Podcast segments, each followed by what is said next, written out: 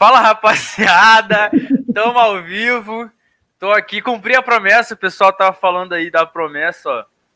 Tô bonito, fico feio nunca, isso aí não tem como. Vou dar uma boa noite, primeiramente, para um cara que eu gosto muito, que apesar de todas as brincadeiras, ele sabe que eu gosto muito dele, e que é o Túlio, que não é o Nazário, que eu odeio o Nazário. Túlio, boa noite, estamos. O que, que é isso, cara? Boa noite, Túlio. Boa noite, JP, fã do JP, fã do grande Nazário, né? JP é o, além de morcego, é o cara do pagode, é o cara da madrugada, é o galã aqui do, do Coluna do Fla. Um salve também aqui pro Davi, pro Flávio Sampaio, Lohana Pires, Vicente Flá também. Nossa produção, né, do Leandro Martins, sempre fera também, antenado com tudo. E simbora falar de Mengão, né? É, tem bastante assunto de Flamengo, tudo nosso, nada deles. Então vamos que vamos. Vou, vou ler o chat, depois a gente vai pro programa. Ah, não, né? Tem o Nazário aí, infelizmente. O programa hoje não, não, não tá da, das melhores companhias para mim. O chat eu sei gosta dele, mas para mim hoje tá complicado. Boa noite, Nazário. Boa noite, poeta Túlio, meu querido, meu irmão, meu ídolo. Você é o melhor que nós temos. Alô, Leandro Martins, nas carrapetas. Show de bola. Boa noite para todo o nosso Brasil que está junto com a gente. Quero aqui abrir dizendo que o nosso eterno JP é um potoca. A aposta está gravada, a nossa querida Paulinha Matos está de, de prova, ela é testemunha, que ele iria raspar a metade do bigode. E ele só tirou a, a, a barbinha. E hoje nós temos um hit eu tirei o meio do bigode, deixei ó, o meio do bigode. Não, fica na sua que eu estou me apresentando aqui. Hoje nós temos um hit. Se chegar a mil likes, eu e o meu companheiro aqui, o meu querido Túlio Poeta, que tem palavra, que é um homem de palavra, nós vamos falar, nós vamos cantar o hit desse menino aqui, esse menininho aqui, ó, esse aqui, esse pilantra aqui. Boa noite. Vambora, né? Lohana Pires mandou um super... Gastou dinheiro para falar do bigode, falou muito sem palavras, uma gracinha. Que régua é essa, Nazário? Pode explicar, por favor? Pode explicar, Nazário? Mas posso. Ô, Túlio, o que, que a régua tem a ver com a nossa letra? Com a, com a letra? É. Com a testa? Ah! Tá. horrível, que horrível, que horrível, que horrível. Da música.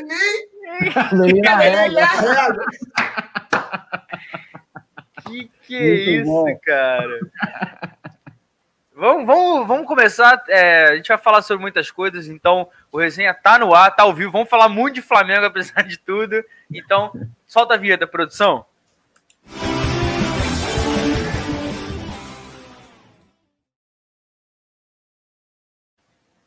Vambora, começou o programa Seriedade do, dos meus companheiros. Do Túlio eu sei que eu consigo, do, do Nazário eu vou cobrar, porque hoje quem tá no comando sou eu e o Leandro, produção também que sempre ajudando a gente. Vamos falar muito sobre a partida. É, vamos lembrar um pouco a expulsão do Tuller e o que aconteceu também com a expulsão do Natan, porque é um dos principais assuntos de hoje. É, o Tuller teve aquele carrinho, o VAR deu amarelo, depois chamou, e logo na sequência, por reclamação, ele expulsou o Natan, dizendo que tinha xingado. O que, que você achou disso tudo, Otúlio? O que eu comentei no Notícias hoje, hoje com a Letícia foi assim: se os árbitros fossem expulsar todo mundo que xingava, xingava eles, acabou o futebol, né? É, eu, eu assim, eu até, até falei que esperaria ver que, que o árbitro né, iria relatar na súmula para a expulsão do Natan. E o Natan se defendeu, falando que ele não, não tinha feito nada, né? Que ali na hora da confusão todo mundo se manifestou e ele aleatoriamente escolheu o, o Natan para poder expulsar, né? E como você colocou muito bem, se fosse chegar ali de pô, expulsar, e, e no jogo teve discussões com o Rogério Senna, teve discussões com o BKSS, né? Teve lá a confusão é, no final do jogo, em que ele simplesmente deu cartão amarelo pro, pro, pro Gerson, né? E, e não, não aplicou mais nenhuma advertência para nenhum jogador do Racing. Então me parece ser uma coisa meio que direcionada, né? E, e o maior prejudicado é o Flamengo. Agora, o, o Natan, como né, pode ir a julgamento e tal, vai ter a oportunidade de se defender, o Flamengo apresentar a defesa, né, de que não teve nada é, né, contundente por, por, parte do, do garoto pra, com, com, o juiz e isso não foi para frente, né? Aí, mas aí na terça-feira a gente não vai poder contar com o Natan, porque não vai anular aí né, o, o cartão vermelho que foi dado para ele, lamentável, e é o que você falou, se fosse expulsar todo mundo que xinga o juiz, ele, ele, deveria ter advertido mais pessoas, e deveria mesmo ter advertido, né, principalmente do Racing, que começaram a confusão, né, e somente o Gerson foi amarelado. Do Racing, ele fingiu que não viu, porque o camisa 8, lateral direito, o Domingos, a gente Pô, na transmissão mesmo destacou, ele, ele deu pelo menos três ali passivos de cartão amarelo no Bruno Henrique, o juiz fingiu que não viu, mas é, assim, eu acho também que na hora do bololô da confusão ele mirou um e acabou sendo Natan, só que acho que a CBF para não queimar o juiz decidiu denunciar, né, o, o, nosso zagueiro, porque não faz sentido denunciar por conta disso. Muito, não faz sentido expulsar, muito menos denunciar. Então, quero saber de você, Nazário, como é que você vê todo esse circo que foi formado, porque é uma verdadeira palhaçada que o árbitro fez. Ele conseguiu é, desagradar todo mundo, tanto o, o, o, Racing e o Flamengo, e ainda expulsou o Natan. O Natan até foi na, nas redes sociais, disse que não xingou, não teve nada disso. O Marcos Braz também. E a punição que ele pode receber é, vai de dois jogos ou até um mês fora das competições, ou seja, ele poderia perder também as quartas de final, que estão marcadas para o dia 13 e o dia 26 de dezembro. É, você definiu bem, né? Um circo. E, na verdade, Uma das características da escola argentina é, é segurar o jogo, é catimbar, é xingar, é arrumar motivo, é tomar um empurrão, cair no chão, rolar, daquela, fazer aquele rolamento lá, Neymar, gritando de dor, quando de repente tomou só uma encostada. E esse é um problema recorrente, não só na Comembol, na CBF, na FIFA, que é a falta de preparação da comissão de arbitragem. Tanto os árbitros quanto os auxiliares, é, lamentavelmente, em função de não serem é, é, profissionais, né? Que a gente tem, eu canso de falar isso. Futebol tem o cara que é médico e é um profissional da área, tem o nutricionista, tem psicólogo, tem não sei o quê, tem o cara que segura a mala, tem o cara que tira fotografia, tem o que segura microfone, mas a comissão de arbitragem é o cara que trabalha, né, tem uma primeira atividade, uma atividade secundária, uma atividade primária e vem apitar o jogo. O cara não, não. Quando acontece isso e efetivamente a gente detecta o erro, qual é a, a, a, a, sanção que o cara sofre? Pega um jogo, dois jogos, não vai apitar o torneio tal, e acabou. Só que, por exemplo, um, um erro da arbitragem acaba provocando um prejuízo grande no clube. Porque quem não fala, quem é que não fala no banco de reserva. Ainda que o jogador Natan tenha o xingado, coisa que eu particularmente não acredito, a ponto de tomar um cartão vermelho, pô, só se ele ofendeu a santa mãe do árbitro. E aí ele conseguiu ouvir, porque diante de tantas vozes, porra, só no banco, vamos botar, vamos, vamos, vamos organizar a parada. Nós temos 22 bonecos jogando dentro de campo. E a grande maioria está falando, pô, só no Flamengo você tem o Bruno Henrique, que grita muito, você tem o Gabigol, que fala muito, você tem o Gerson, que fala muito, o Arão, que está ali perturbando, falando, coisa e tal. Do lado do, do, do, outro lado do time, sempre tem aqueles caras que caracteristicamente tem aquela negócio de ficar gritando, de pressionar, de, de pedir, de chorar, de gritar e tal. E aí no banco, se a gente for colocar a, a distância do cara para os bancos, que não é uma distância pequena, ainda que ele passe ali perto da, da, da linha lateral, porra, como é que ele conseguiu identificar que no meio do tumulto o Natan xingou de repente a santa mãe dele? Pô, meu irmão, aí é palhaçada, né, cara? É um circo. É o que você acabou de falar. É um circo que, lamentavelmente, faz parte do futebol. Tanto futebol sul-americano, quanto futebol é, é, é, de, uma, de, uma, de uma forma é, mais é, evidente, o futebol sul-americano é muito caracterizado por isso. Na Europa, já existe uma, uma, uma doutrina, vamos dizer assim, dos jogadores que não catimbam tanto, não reclamam tanto. Sempre tem um ou outro, e em geral é do, da banda de cá, que acaba dando aquela catimbada, mas não tem vida longa, até porque a postura é, é, dos jogadores do futebol europeu é diferenciada. Por exemplo, a gente nota o, o tempo de partida que leva com o VAR na Europa e o tempo de partida que leva no Brasil.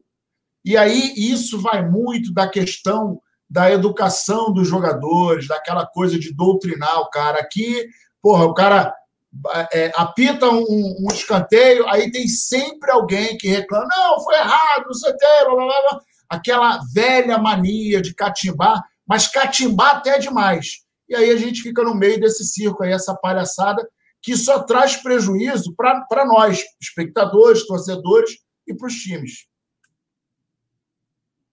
Pois é, né? A gente ainda está acompanhando e nisso tudo, vou dar um giro no chat antes de a gente voltar para esse assunto rapidinho. Tem aqui o Dr. Júlio falando boa noite, Luciana Marques também está aqui, tá dando parabéns para Lohana que ganhou o manto, Vicente Flá, é... o Maxwell falou que esse bigodinho do João faltou um metro no meio. Não, isso aqui foi da promessa que eu falei que eu ia tirar. Meu bigode normal não é assim, não. É igual do Túlio, que é cheio, todo mundo. O James Léo tá por aqui. Cara, esse bicho é muito mentiroso, cara, pelo amor de Deus. O, o Vicente Flá também tava, tá aqui, reclamou, falou que não mudou nada. Eu não posso fazer nada, minha cara vai continuar mesmo, o Vicente. É isso aí. É... A Josiane Resistência está sempre com a gente aqui também. O Leonildo falando, Léo Pereira e Gustavo Henrique, se entrasse a dupla de zaga, se entrar essa dupla de zaga, tem que rezar e é o que a gente deve ter na próxima terça-feira contra o, o Racing. Túlio, como é que você vê né, esse momento? O, o Rodrigo Caio, a, a, gente vai falar daqui a pouco, até está se recuperando, mas a tendência é que a dupla seja Gustavo Henrique e Léo Pereira, ou tem o Noga. Com quem você iria e como é que você vê o Flamengo chegando para esse jogo decisivo, o jogo mais importante da temporada, sem os principais zagueiros do elenco, talvez aí o Natan e o, e o Rodrigo Caio? Cara, então, hoje eu até, eu até fiz um vídeo lá no Coluna do Fla Play, já aproveitando, convidando todo mundo para depois aqui do resenha lá acompanhar, falando sobre esse, um pouco desse início de trabalho do, do Rogério Ceni que se, se o Rogério conseguir né, é, é, treinar o sistema defensivo, né, a questão do nome em si não impacta tanto. E, e claro, né, você jogadores também vão ter mais tempo de treinar, você vai diminuir a probabilidade de errar, né? Porque eu acho que é, os dois grandes problemas da defesa né, é, é, o sistema defensivo como um todo e, os, e principalmente, acho que talvez até pior, os erros individuais. Né? A gente viu no último jogo o Léo Pereira, que estava até é, acima do, do próprio Gustavo Henrique, cara, assim, parecia um juvenil jogando, parecia que eu estava indo num torneio de escola e tinha um garoto nervoso porque tinha plateia pela primeira vez e ele não estava conseguindo jogar, né? É, eu, eu, de repente, né, é, colocaria o, Noga, eu falo de repente, eu não dou certeza, por quê? Porque eu também não sei como é que o Noga tá, né, o Noga da, do, por exemplo, do Natan, os, outros zagueiros é o que menos jogou, né, o Tuller, é, pelo menos é, com o Domi já, e com o Rogério é o que menos foi utilizado, então, assim, é muito complicado também arriscar, mas, assim, eu vou torcer para que, eu não vou entrar nessa de, de experiência, ah, vou, eu acho que ele tem que colocar o melhor, se o melhor né, dentro da, da, da cabeça do Rogério, da perspectiva dele, do que ele está vendo no treinamento, coisas que a gente não está tendo possibilidade de acompanhar por conta do coronavírus e tal, a imprensa não pode, não pode entrar no, no CT, for o, o Gustavo Henrique e o Léo Pereira, vamos com eles. Né? Mas a minha grande expectativa para essa partida é que o sistema defensivo como um todo esteja melhor, né? Esteja melhor e que com os treinamentos, né, os dois aí, os nossos dois queridos zagueiros, não dei bobeiras aí individuais, porque, né, chega, né? Não dá mais, não dá mais.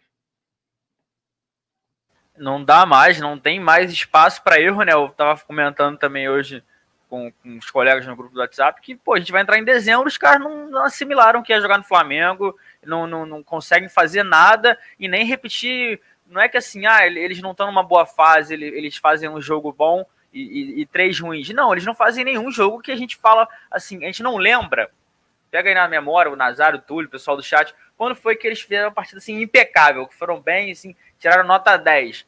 Eu, particularmente, não lembro, não sei você, ah, você, eu, Nazário. Fala, de uma Túlio. partida que talvez, desculpa até te interromper, talvez, o Léo Pereira eu acho que foi bem. Acho que foi um jogo contra o Vasco, ele fez o gol e não comprometeu na partida, né? E aí, tipo assim, os dois juntos, eu não lembro, assim, pô, jogou. Acho que naquela parte contra o Vasco jogou o Natan e o, e o Léo Pereira, a dupla de zaga foi Natan e Léo Pereira. Não, não, foi, foi o Gustavo Henrique. O Natan tá, vinha sendo titular, mas o, o Domenech optou por é, deixar na, na, no banco de reservas, que foi, ele foi relacionado, mas ficou no banco, por Foi, conta então. da experiência, né? então, nesse jogo aí eu lembro que o Léo Pereira, por exemplo, não, não, deu entregada, né? Jogou até bem. e mesmo resto, assim a gente tomou gol, né?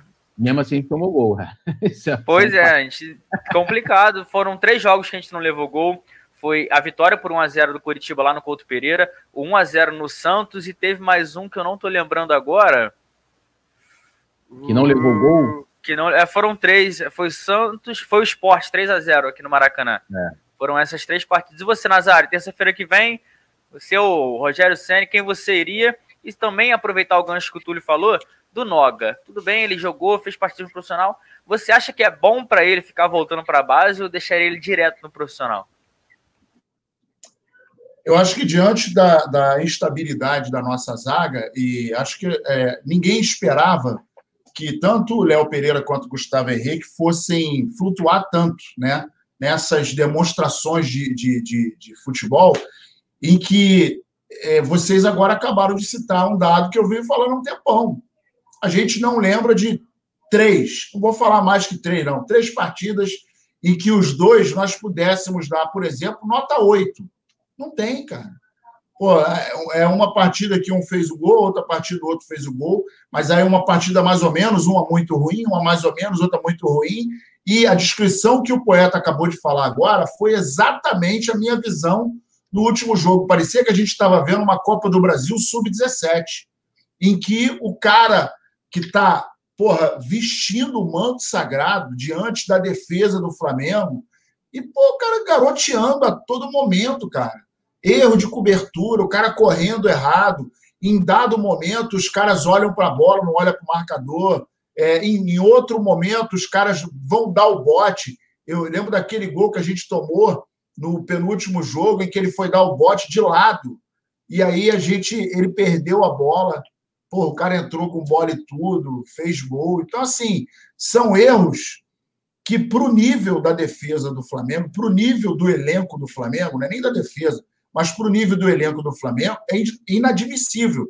Você não pode ter, por exemplo, um cara no meio de campo que não saiba tocar a bola, que não saiba reter a bola quando é necessário. Você não pode ter no meio de campo do Flamengo um cara que não saiba fazer um lançamento, um cara que não dê uma bola em profundidade, ou até um cara que não consiga chegar na área para surpreender e fazer gol. Não dá mais. Eu não consigo entender como que Aí, mais uma vez, para a galera do Mimimi, não tenho nada contra a pessoa, mas para o nível do Flamengo, o Renê não dá. Na minha opinião, não dá, cara. Não dá. Precisa de um outro lateral.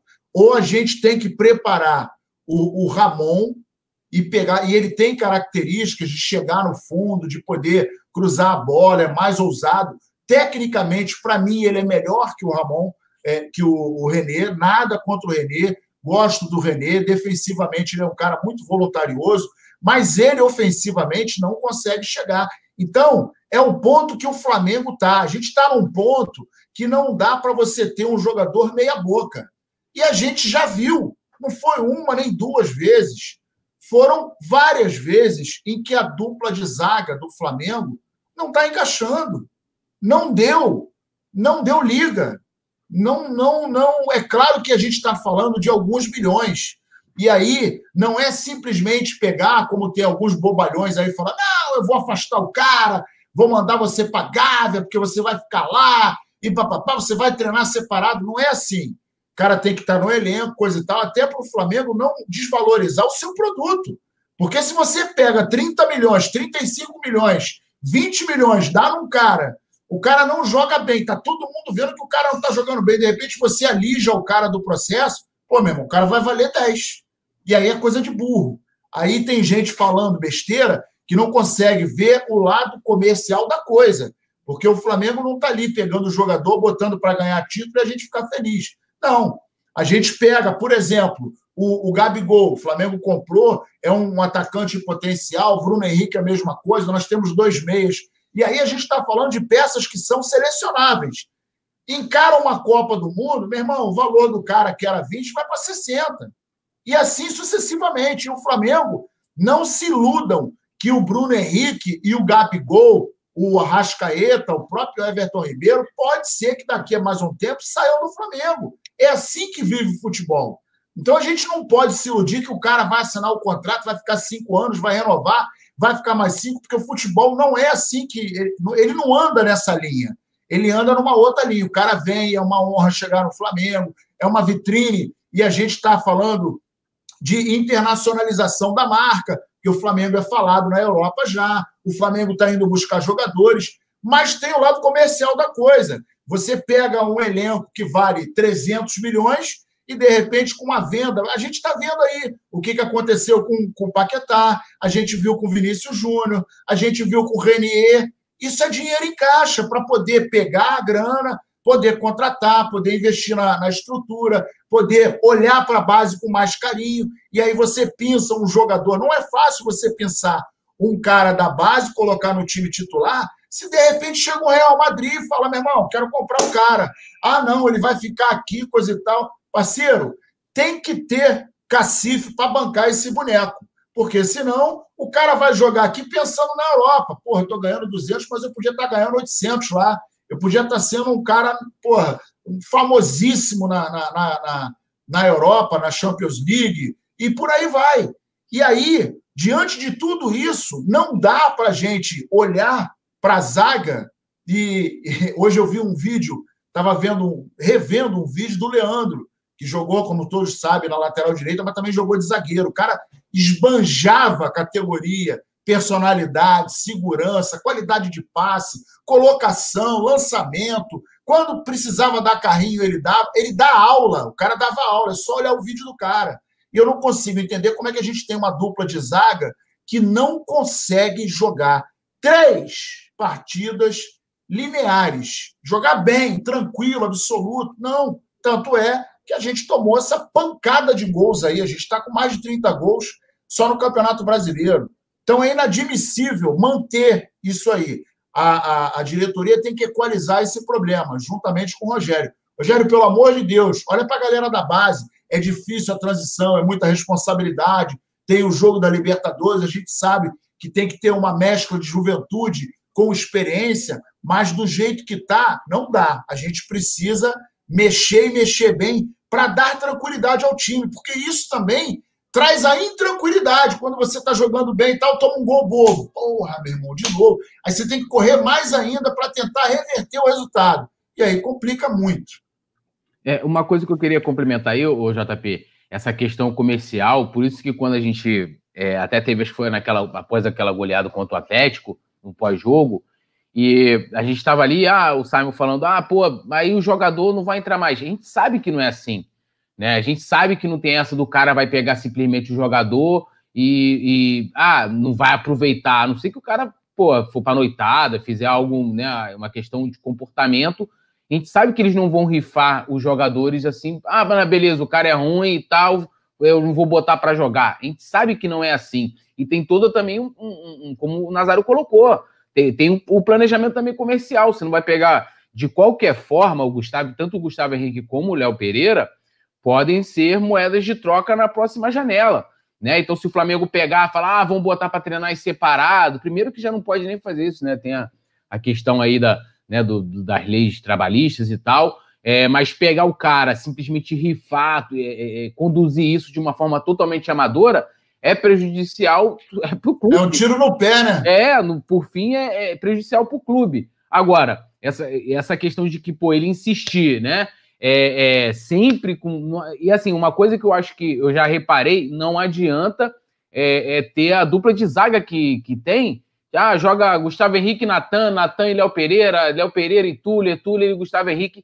Sempre tem erro defensivo. Sempre tem erro defensivo, que é aí que eu tô falando não é uma questão também só individual, é também uma questão do sistema defensivo. Se o Rogério consegue acertar isso, consegue minimizar, consegue diminuir a possibilidade né, de, de, você ter erros, né, desses caras errarem, né, do, do, Gustavo Henrique, Léo Pereira. E é uma coisa, só para terminar, JP, é tipo assim, eu peguei tantos times ruins do Flamengo, eu para os caras e falar assim, irmão, o cara não dá para jogar no Flamengo. Eu falei assim, não tem jeito, esse cara no próximo jogo ele vai estar tá no time. Então, assim, não tem jeito, cara. Os caras vão estar no próximo jogo, sabe qual é? Então, fazer o quê? A diferença é que agora o Flamengo não tem mais espaço para jogador Sim, assim. É. Então, é, é, porque é aquilo, é complicado. Né? Toda a contratação, mesmo você vai trazer o Messi, é uma, é, é de, de, certa forma, tem um pouco de aposta.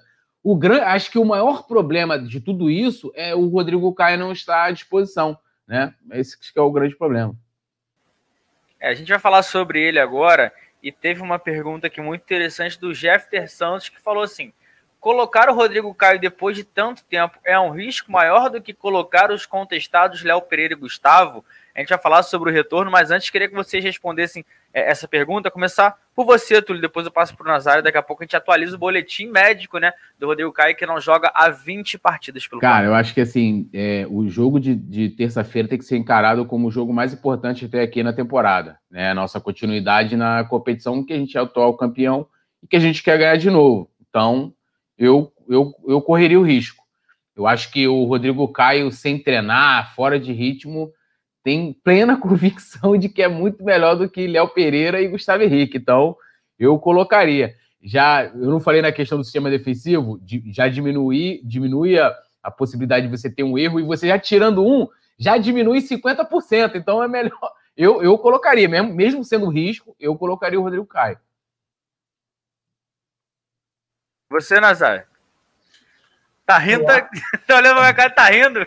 Eu acho, eu acho que é o seguinte, eu concordo com, com o Túlio, porque hoje a gente tem duas peças. Você imagina o seguinte: nós, nós estamos 0 a 0 a gente está tá dentro. Né? Mas se a gente tomar um gol, vai complicar a guerra. E qual é a possibilidade de tomar um gol? É grande? Porra, é pelo menos 50% de chance de tomar um gol. Porque a gente tem uma zaga que não está jogando com confiança.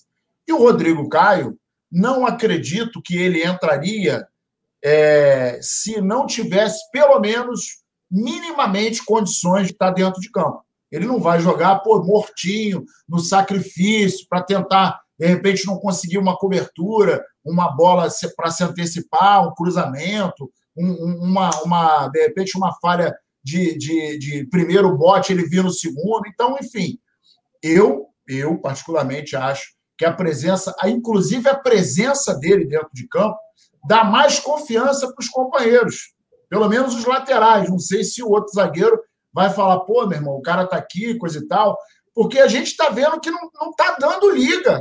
O senhor Gustavo Henrique com o senhor Léo Pereira não está dando liga. Então, eu acho que seria, é, é, embora tenha, tem, vai ter risco, claro que vai ter, mas a gente já tem muito risco com os dois dentro de campo, Gustavo Henrique e Léo Pereira. Então, bota o xerife para jogar. Pô. É isso, eu concordo com, com, com o Nazário, foi o que eu falei. Na minha opinião, o, o Rodrigo Caio com uma perna joga mais do que a, a dupla aí que, está fazendo. Vamos falar sobre, ao longo do tempo, muito sobre esses problemas do Flamengo, mas também sobre a semana, né? Por conta do jogo do Flamengo Grêmio ter sido adiado da rodada, a gente vai ter a semana livre para trabalhar e por isso o Rogério Senna optou até por ter dado ontem o dia de ontem folga para os atletas, eles se representaram hoje no Urubu, já estão iniciando trabalhos mais leves, regenerativos, mas já de olho no confronto contra o Racing e por conta disso os, os treinos vão acontecer até no fim de semana, no sábado e no domingo.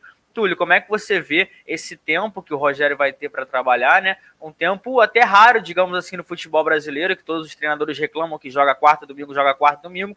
Então, é, antecedendo um jogo tão importante como o do Racing, ter esse tempo é importante. O que, é que você espera do Flamengo? E é aquilo, né? Não dá também para ter esse tempo todo e chegar na terça-feira parecer pior do que jogou lá na Argentina.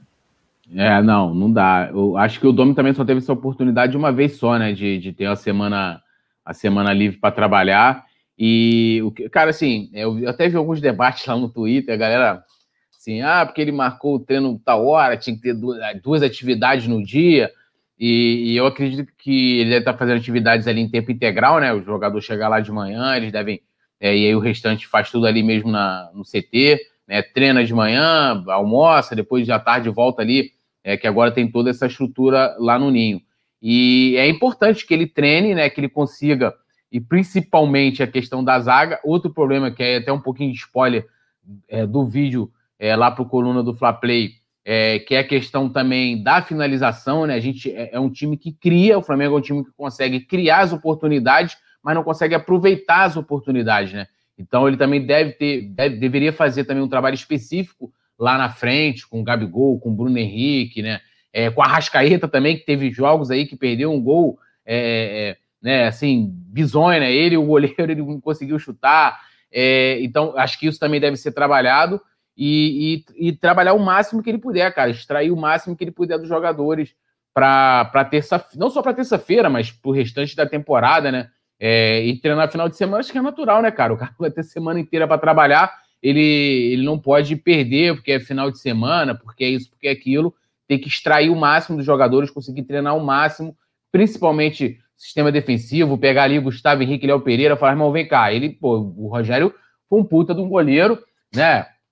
Era capitão do time, era o cara, pô, ele sabe ali qual é o posicionamento da zaga, o cara tem uma puta de uma experiência, pô, ganhou Libertadores, ganhou tudo, né? Então o cara pode chegar ali, chamar os dois na xixi e falar, irmão, olha só, sim, assim, vamos fazer assado. Tipo, meu irmão, tá vendo que tá ruim, tem esse negócio de tocar, não. Chutão, né?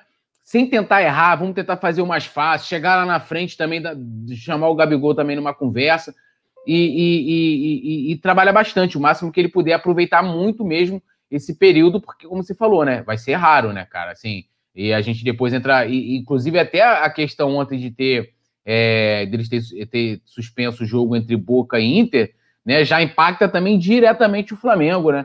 Porque ah, o, o possível próximo adversário do Flamengo sai dessa partida também, e aí com o falecimento do Maradona, né? E aí eu entendo completamente, tem um montão de boçal, ah, o jogador não vai ter condições emocionais, irmão, respeita o cara, não, o Boca Juniors deveria jogar assim como o Flamengo não deve jogar nunca no dia 8 de março, e assim também o dia quando o Zico, infelizmente, ontem eu fiquei pensando nisso pra caceta, né? Caramba, o dia o Zico também, também se vai, né?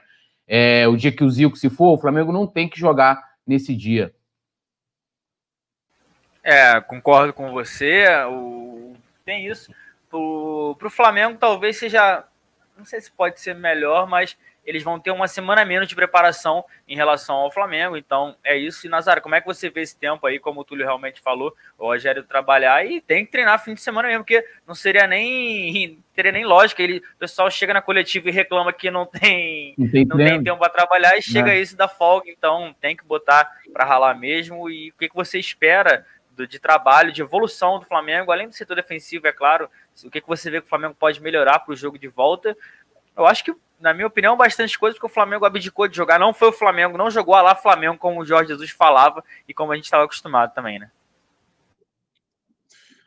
É, a gente chegou a um ponto.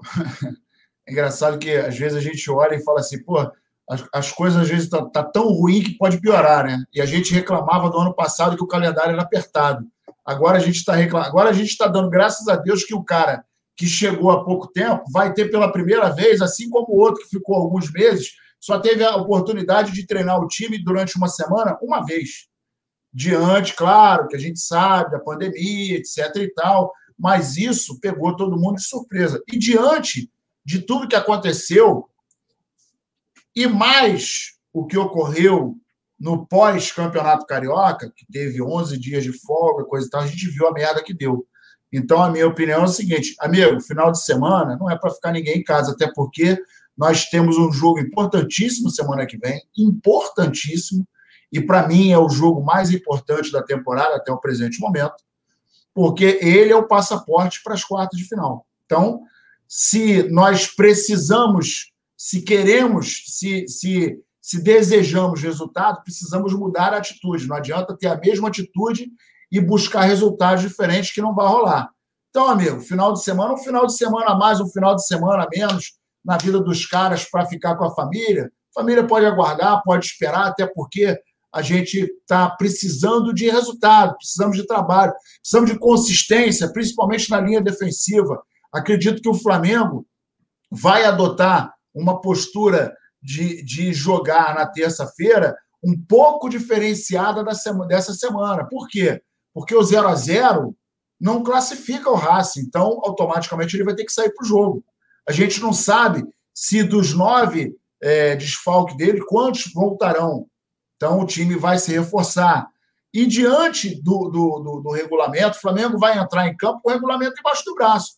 O 0 a 0 é a classificação para o Flamengo. Mas eu não gosto de 0 a 0 porque é muito, é muito perigoso. Você imagina, pô, 43 minutos, toma um gol. Meu irmão, acabou. Acabou a brincadeira. Então, 0 a 0 para mim é um, um resultado perigosíssimo. O Flamengo tem que jogar com tranquilidade, com consciência, mas jogar para cima, claro, é, é, é, respeitando os seus limites, que a gente não sabe como é que o time vai estar na terça-feira, mas precisa jogar para alcançar resultado. Olha lá, JJ, não é jogar para não, empate 0 a 0 tá tranquilão. Meu irmão, não pode ser assim. Não pode ser assim. Ainda falando sobre essa semana, a gente falou que o, o clube deu folga ontem, o Rogério Senna decidiu dar folga, e o preparador físico falou sobre isso, né? A gente vai até ler o que disse o preparador físico Danilo Augusto, que chegou juntamente do técnico Rogério Senna, e ele falou aqui sobre a semana toda e principalmente a folga de ontem. Ontem, na quarta-feira, os jogadores foram liberados para o descanso recuperativo, que é de extrema importância para esse processo todo. Hoje, finalizamos essa recuperação aqui nas dependências do centro de treinamento e amanhã todos estarão aptos para desenvolver o trabalho, dessa vez condicionante, ou seja, já visando a partida. Ele falou que assim, vamos aplicar também as cargas necessárias para elevar o nível físico dos atletas. Teremos dois dias de muita intensidade para elevar a aptidão física e ter uma ótima performance, tanto na terça-feira quanto nos próximos compromissos. Ou seja, eles já estão preocupados também com a situação do time visando a, a temporada toda. O Rogério Senni, em algumas coletivas, já reclamou também. O Jorge Jesus havia reclamado, o Domenech também reclamou, ou seja, precisa evoluir e o Flamengo agora a gente vê pelo menos declarações e é, a gente vê o clube se movendo para isso, né, Túlio? É, e, e, também uma coisa que a gente também tem que olhar que esse ano os jogadores não vão ter férias, né? Vai emendar aí, vai entrar dezembro, que a gente já está aí praticamente. É, eles já tiraram, é, as férias é. foram antecipadas por conta do Carioca. Isso aí. E aí, ano que vem, a temporada de 2020 será finalizada em 2021 e já vai emendar numa nova temporada. Então, assim, eu acho importante que, que haja um, um planejamento e que é, eles tenham essa, essa visão, porque é, é aquilo, né? O funil cada vez mais vai se fechando, né? É aquela coisa, você vai entrando né, nas fases decisivas é, e tem também o desgaste natural, né? De você, pô, o jogo, o jogo, de, na, o jogo de terça-feira é um jogo de, que envolve uma carga emocional muito grande, né? Tanto positivo como negativo, né? Tipo, você tem ali o jogo, por exemplo, o Gabigol, o Bruno Henrique, eles devem gostar muito desse jogo. Os caras, pô, irmão, quero ir pra esse jogo, quero decidir, quero entrar lá, quero fazer história. Aí você pega que, os zagueiros, por exemplo, já fica aquele, porra, o cara, tô errando pra caceta, tô, o cara já fica meio inseguro e tal. Então, envolve, e como o Nazário falou também, por exemplo, essa questão do 0 a 0 Flamengo toma um gol o desgaste físico que você tem para. Né, você vai, vai, empatar, se você passar de não precisar de pênalti, vai ter que virar. O desgaste físico é muito grande quando você está correndo atrás do placar, você se desgasta muito mais. E, e, a gente sabe que, como o Flamengo toma gol todo jogo, né? É, o Flamengo já vem se desgastando muito mais, né? Você vai brigar ali, aí empata no finalzinho depois de ter suado né, o, o, o fino, né, o, o jogo todo. E é muito importante. Então, assim, eu, eu espero, mais uma vez, que é, o preparador também consiga é, é, é sugar os caras bastante para que consiga melhorar o condicionamento físico. A gente vai lembrar, mais uma vez, eu gosto sempre de lembrar aqui, o planejamento do Flamengo para o retorno após a paralisação da pandemia não foi bem feito, não foi bem feito. Quando o futebol voltou, a gente sabe na, na no Campeonato Carioca, como não tinha certeza, né, é, jogava uma rodada e não sabia se ia ter a próxima, porque tinha que liberar, não sei o quê. Aí então jogava um jogo, aí dava dois dias, três dias de folga. Quando acabou o Carioca, que teve um, um hiato, né, de 15 dias entre o final do Carioca e o início do Brasileiro, o, o, o Flamengo deu 11 dias, 11 dias de férias para os caras. Os caras voltaram um bagaço quando o Domi assumiu. O Domi reclamou da preparação física. O Rogério, mais de uma vez já, Acho que no último jogo ele, reclam... ele falou também dessa da questão da parte física, que não foi a primeira vez. Então, assim, tem que aproveitar. Né? É, é também essa questão da parte física, não só a parte tática e técnica para treinar, mas também é, fazer com que os jogadores criem algum tipo de condicionamento. Né? Então, eu estou nessa, nessa expectativa aí, aplaudindo o, o, o, o preparador.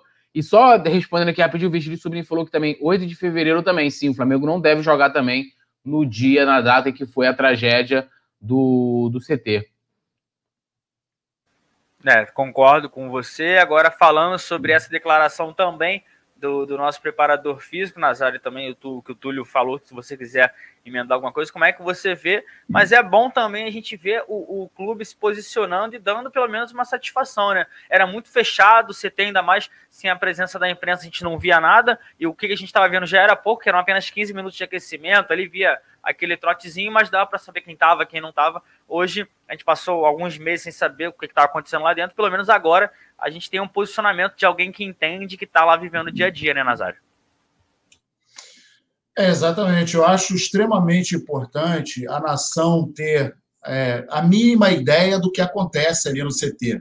Claro que não pode revelar o sistema de treinamento, é, treinamento tático, etc., etc., por questões óbvias. Mas a nação, ela merece uma satisfação do que acontece, sobretudo é, a gente viu aí alguns acontecimentos inusitados, né? Jogador que se machucou se recuperando, jogador que ficou, Rodrigo Caio, dois meses, é, jogador que se machucou e a gente não sabe como. Então, a gente precisa saber o que efetivamente está acontecendo com o DM do, do Flamengo. Porque a gente não está falando de um time de várzea, a gente não está falando de um time que está na Série B, com todo respeito aos times de várzea e os times da Série B mas a gente está falando de um time que hoje é um, uma referência na, na, na, América do Sul. A gente está falando de um, de um time que é atual campeão brasileiro, que é o atual campeão da Libertadores, e é um time que está fazendo história. É um time que deu uma revolucionada no Campeonato Brasileiro. Então, a coisa é tão. É, é, é tão é uma linha tão tênue o que a gente representa, a história e tudo mais, que a gente precisa muito de uma satisfação. Só para a gente ter uma ideia, o nosso querido senador, quero pedir licença a vocês aqui para fazer é, esse, esse parênteses aqui, mas no, no Instagram do Andrade, olha que coisa interessante para vocês verem a qualidade do time do Flamengo de 81. E a gente está falando recentemente da morte do Maradona, por um personagem mundialmente conhecido em função de tudo que ele fazia com a bola. Em 1981, na despedida do, do Carpegiani, o Andrade passa por Maradona, tem uma foto, inclusive, é, num amistoso de despedida do Carpegiani. Flamengo ganhou de 2 a 0 do Boca. Ao final do jogo, o Maradona pergunta para o Zico: quem é esse cara que não me deu nenhum pontapé, não puxou minha camisa e não me deixou jogar? E o Zico, com muita tranquilidade, respondeu para ele: Andrade, Diego. Andrade é o nome do cara. Então, para vocês verem que o Andrade, o nosso conhecido tromba, é, parou, foi um amistoso, coisa e tal, mas o, o, quem, quem conheceu o Maradona sabe que em amistoso, em pelada, em qualquer coisa, ele desfilava a sua categoria e o cara brincava de jogar futebol. Mas o Andrade anulou o senhor Maradona, né, que recentemente morreu, e, e para vocês verem o tipo a qualidade, é, é, a, a, altura dos jogadores, por exemplo, de 81. E é assim que tem que continuar. Então, voltando naquele papo lá que a gente estava falando da nossa zaga, é inadmissível o Flamengo, com o peso que tem, com a altura que tem, com a representatividade que tem, ter uma dupla de zaga conforme os dois. E a gente, nós, nação rubro-negra, precisa, necessita, e acho que é uma obrigação do Flamengo, dar notícia do que está acontecendo. A gente precisa saber. Não pode ficar na miudinha, não. Ah, não, pô, fulano machucou, pô, o outro vai se recuperar, pô, não volta. Aí um, dois meses, meu irmão, calma aí, o que está acontecendo? A gente precisa saber, até para a gente é, é, é, se, se balizar em relação ao que está acontecendo, porque se estiver acontecendo alguma coisa muito ruim ou muito errada, tem que trocar alguma coisa. Não pode continuar mexendo no caldeirão e, porra, o caldo não sai, irmão? Como é que é isso? A gente está diante de duas competições agora, ele estava diante de três, mas agora a gente está diante, o foco agora são duas competições de alto rendimento. E a gente precisa estar tá inteiro na ponta dos cascos, até porque nós temos elenco para isso, e esse elenco tem que estar tá jogando, não tem que estar tá no departamento médico. Foi exatamente o que você falou, tá coberto de razão, Nazário. Vou dar um giro no chat aqui. A Mari Araújo chegou por aqui, Um beijo gigante para ela. Essa sabe muito também. Mari Show, como a Mari Show, eu, eu, quero bater uma salva, fazer uma, uma salva de palmas para ela. A Mari Show é, é minha professora. Não, aqui ela é de todo mundo. Todo mundo aprende muito quando ela está falando. A gente para, a presta atenção. É, presta atenção. É, deixa eu ver. Lohana Pires está aqui. Alzira B comentando do bigode. Vamos esquecer isso. A gente. É... Inclusive, tem que lembrar o pessoal, se a gente chegar aqui a mil likes. Aqui a mil likes, é. Mil likes, nós vamos Não, fazer. Acho que, acho que mil likes, acho que 600 likes dá pra gente fazer, né? Em época de Black Friday. É, é, é, como é que é? é Black Friday. Black Friday, né? A gente pode fazer, em vez de mil, 600 likezinho, a gente canta a musiquinha do JP. Não, e aí, canta e dança. canta e dança. Olha pra nós. A produção, a produção tá de acordo? Será que a produção vai estar de é. acordo? Vai estar, tá, ela, a produção tá, deve ter pedido uma pizza. Teve uma vez, lembra da pizza que a produção pediu, o Nazário, ao vivo? Não lembro não, não lembro não. É. Não tá querendo, tá querendo não, terminar não, o filme da Não foi essa não, não foi essa produção não, foi a outra. A outra produção a outra, é safada. A outra, a outra, a outra produção, essa não, essa, essa tá tranquilo. Essa, espero que não me derrube, o pessoal gosta disso, mas sobre o que você falou também, Nazário, dos jogadores de na década de 80, 90, tem que respeitar muito sim. É, eu, eu não vi ao vivo, mas por vídeo, um vídeo que eu sou. Que eu vejo toda vez que passa, assim, de repente no meu Twitter, eu vou no YouTube, é uma matada do Leandro que a bola, sei lá, sobe não sei quantos metros e ele mata como se ele estivesse brincando com, sei lá, com o cachorro dele no quintal, no jardim. Isso, é um isso não acontecia uma vez ou outra, não, tá? Até porque o Raul muitas vezes acionava o Leandro, o Leandro já ali perto da linha de meio de campo, ele dominava a bola é, com muita tranquilidade, muita categoria. Ele conta uma história aí é, várias vezes que é, o Raul estava com muita, muita dificuldade de sair com a bola. E ele falava: manda para mim, porra, manda para mim. E o Raul chutava a bola para frente, chutava a bola para frente. E ele, manda para mim, cara. Aí ele mandou a bola, finalmente mandou a bola para o Leandro. Leandro dribla dois e sai no meio de campo e passa a bola, se não me engano, para o Andrade. E aí o, o Raul olhando assim para ele, desesperado, ele falou assim: já não falei? Jogo pra cacete, bota essa porra no meu pé. Era nesse naipe. É, e o Leandro é um cara que. Também, o JP, que assim, hoje, né, a tecnologia. É, eu mesmo não vi né, o, o, aquele, o maior time da história do Flamengo dos anos 80, mas, cara, no YouTube tem diversos jogos completos o Coluna é, então, fez, o Nazário narrou com o Rafa, tem aí se você jogar o jogo é. narrado, comentado, então vale então, a pena. Assim, porque vale, tu... vale, vale a pena, porque, tipo assim, e aula... Tinha, e tinha uma diferença que era o seguinte, né? Hoje a gente vê alguns times que são bons, né? E o resto, tudo casca de cavalo. Pô, na época, de, na década de 80, pô, tinha o Atlético Mineiro, que era muito bom, tinha o Grêmio, que era muito bom, tinha o Santos, o Guarani na primeira, na, na primeira divisão, Ponte Preta era um timaço, São Paulo tinha o Batista, que era um, um, um, cara que jogava na zaga, jogava de volante também. Mas a gente tinha. O Corinthians era um time forte, tinha pô, ninguém mais, ninguém menos o que o tal de Doutor Sócrates, cara. É. Tinha o tal de Zenon, que batia falta lá, Zico. Tinha o Palinha, que jogava bola pra caramba, Reinaldo. Cara, tinha vários jogadores que eram monstros. E o Campeonato Brasileiro era um desfile de craque. É, eram muitos times bons mesmo, muitos times bons. É, hoje em dia a gente pega um, um Bragantino e, e, Bahia da vida aí, tudo bem que foi 4x0, pega um Goiás, Fortaleza tá rolando, é complicado de assistir.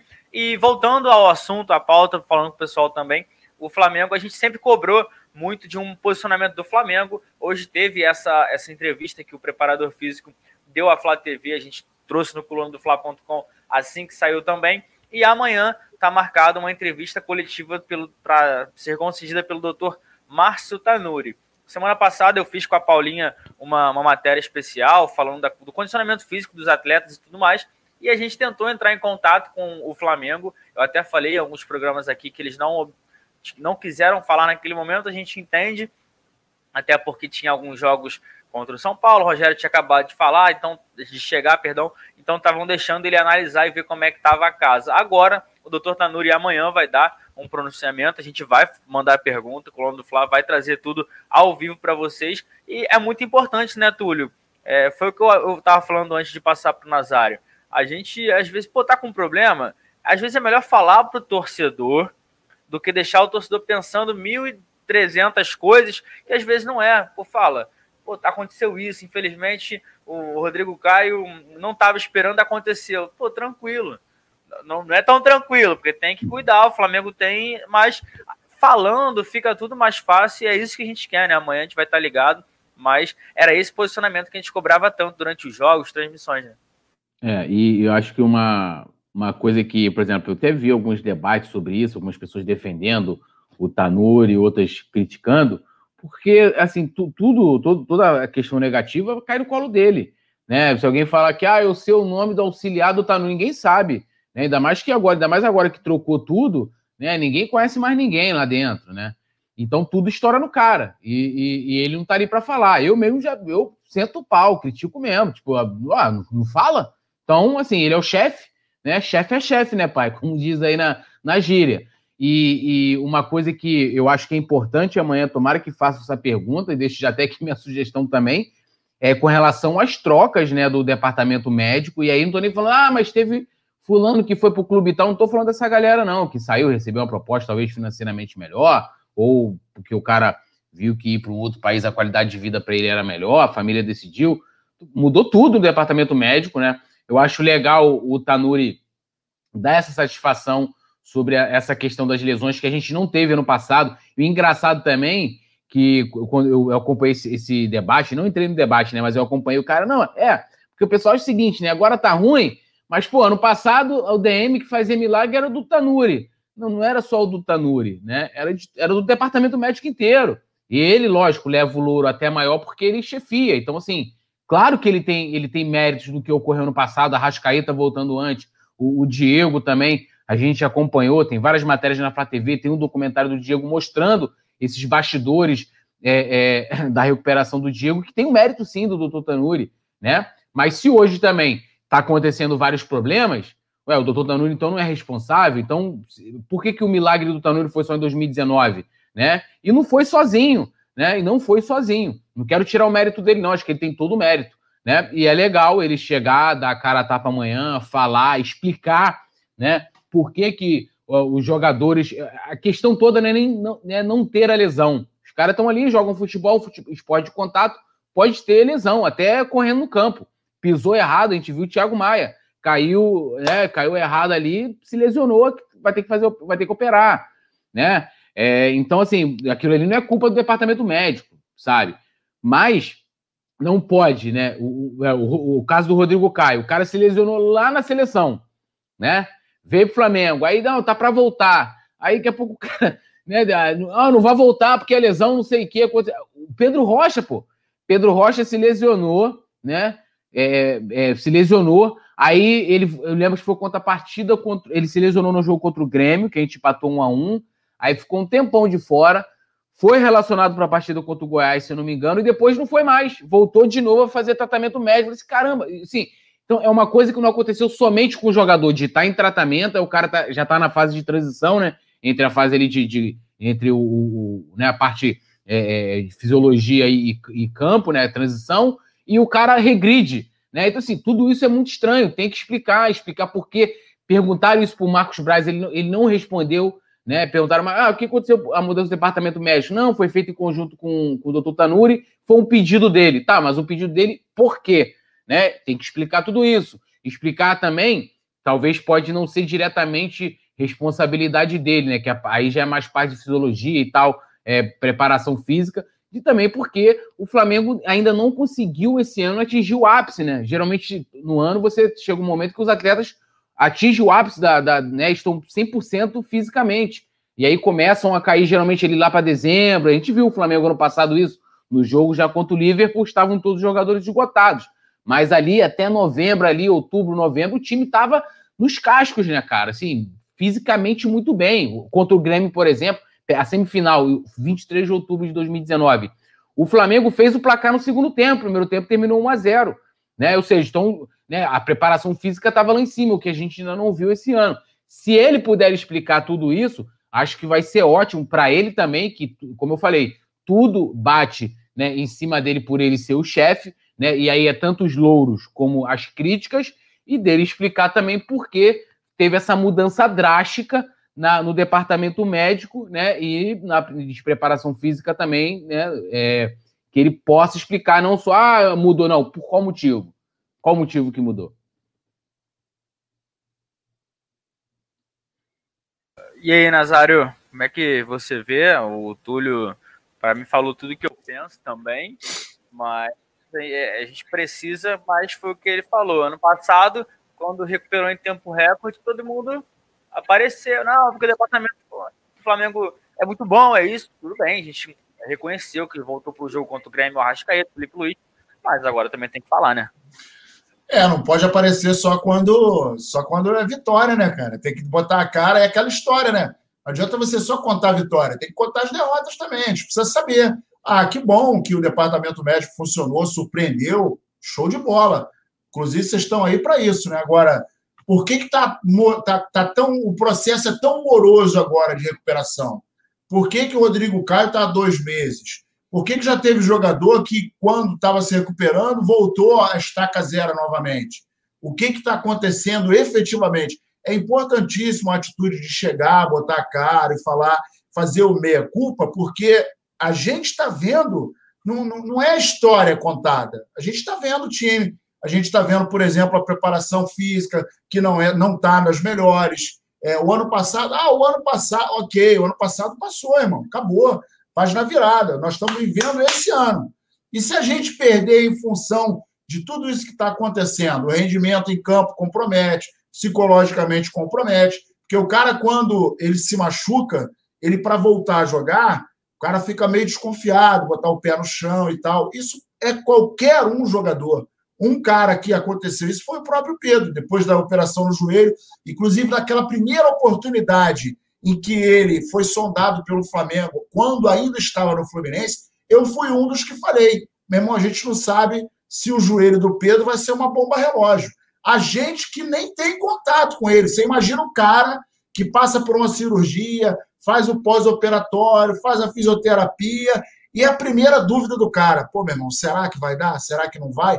Até ele readquirir a confiança, demanda um tempo. Então, é necessário, é importantíssimo botar a cara e falar, rapaziada, está acontecendo isso, isso e isso. Não deu certo o planejamento que a gente tinha com o jogador tal por conta disso. Não é chegar lá e ficar contando historinha. Ah, nós estamos fazendo, estamos dando o melhor. Beleza, isso aí a gente sabe. Precisamos saber o que está acontecendo no meio do processo nesse interim em que a gente não está vendo resultado, com a expectativa e resultado, eles estão meio, né, estão meio, não estão balizados. Então a gente precisa saber o que, que efetivamente está acontecendo. Pois é, então a gente vai aguardar, a gente vai mandar pergunta, colando do Flá. Oh, o Jeff Santos falou aqui. A história de que o Domi contratou uma pessoa que não era formada em educação física é verdadeira? Não, a gente não, a gente não, não conseguiu confirmar, mas muita gente fala que é boato, então a gente vai ver. O Vicente fala falando que coletiva na Flá TV é só papinho furado, mas a gente vai mandar pergunta da última vez. Ué, a gente, sabe o que, que aconteceu. A gente tem lá, o pessoal tá falando esse negócio do Dome, eu também não sei se é verdade ou não. Se for, quem permitiu absurdo. no Flamengo é absurdo. Mas hoje a gente tem um cara que trabalhava como personal de jogador e a gente sabe, é, não é de merecer no personal, mas um trabalho de personal, você, tipo assim, eu vou lá, contrato um personal para mim, é completamente diferente você ser preparador físico de um esporte de alto rendimento, como o futebol profissional. Né? Uma coisa é lá o preparador faz uma atividade individual com o cara, outra coisa é ele pegar um grupo de 30, 40 pessoas para trabalhar e manter aquele grupo de 30, 40 pessoas né, é, em condições físicas, para poder estar tá, todo, tá ali à disposição o tempo inteiro e ele é, render né, fisicamente também. E a gente é, contratou agora, né?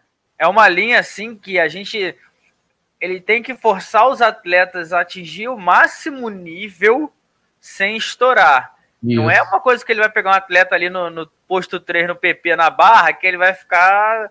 Não, vai, pega o conezinho e dá uma corrida. É, é diferente. E tem uma coisa também, né? É, por exemplo, esse cara que, que tá entrando, eu, assim, eu, não, eu não tô analisando né, a, a, competência dele profissional, mas, mas questões pontuais, como eu já critiquei aqui antes mas ele tinha sérios problemas com, com o departamento é, é, da é, comissão técnica do Jesus, porque ele não repassava os relatórios. E a gente sabe que a, a, a, preparação física, o preparador físico, físico trabalha né, ali em comunicação com o departamento de fisiologia, que está ali analisando o atleta, é no jogo, é no treino. Então, assim, será que esse cara não é bom na comunicação? Será que o cara vai ouvir, de repente, alguém na fila falar, ó, pô, olha, o Gabigol ó, não força muito não, porque ele pode estourar. E o cara vai pegar lá, vai, vai forçar e vai estourar. Então, assim, são coisas que né, a gente fica aqui se perguntando, né? Ah, pô, você não sabe a lei? Sim, eu, eu não, não trabalho né, no meio da preparação física, mas amanhã, de repente, o Tanuri pode explicar. Eu acho que seria um. Eu faria, eu, cara, assim, eu faria, eu teria 10 perguntas para poder fazer amanhã e 10 perguntas para colocar ele na parede no bom sentido. Eu acho que quando você pressiona ali muitas vezes o cara, não é pressionar, né, né tratar ele mal, nem nada, é fazer perguntas é, que eu acho que são é, de maior interesse da torcida, né, e da imprensa também, que vai informar, né, como, como coluna do Fla, né, chegar ali e fazer perguntas para ele esclarecer é, sobre todas essas questões, que aí você já não. Já não é, a gente já não vai chegar aqui e vai ficar supondo né, as coisas, pô, isso aqui, isso aqui, a gente vai ter certeza baseado no que ele falou.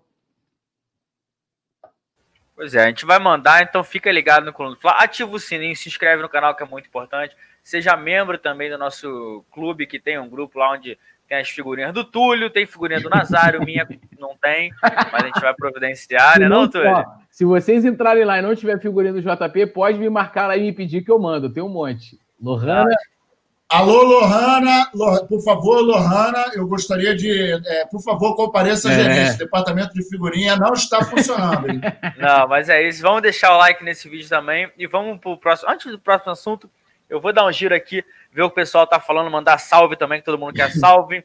É, Manuel Ivanildo, Alzira B tá aqui, Bruno Araújo pedindo um salve para o Ceará, a gente está mandando um salve para o Ceará. Agora, o Gevanildo Lima, que é membro também, assim, ó, faça assim como o Gevanildo, você vai ter a logo do Coluna, seu nome fica em verde, você concorre a manto oficial, a manto do Coluna, capa de telefone, eu falo, assim, quando voltar ao normal, o Coluna também sempre disponibiliza alguns ingressos para quem for do Rio ou quiser, estiver aqui no Rio, tem sorteio para o pessoal conseguir é, assistir a partida do Maracanã. Clube da Música tá aqui. Chegou um superchat.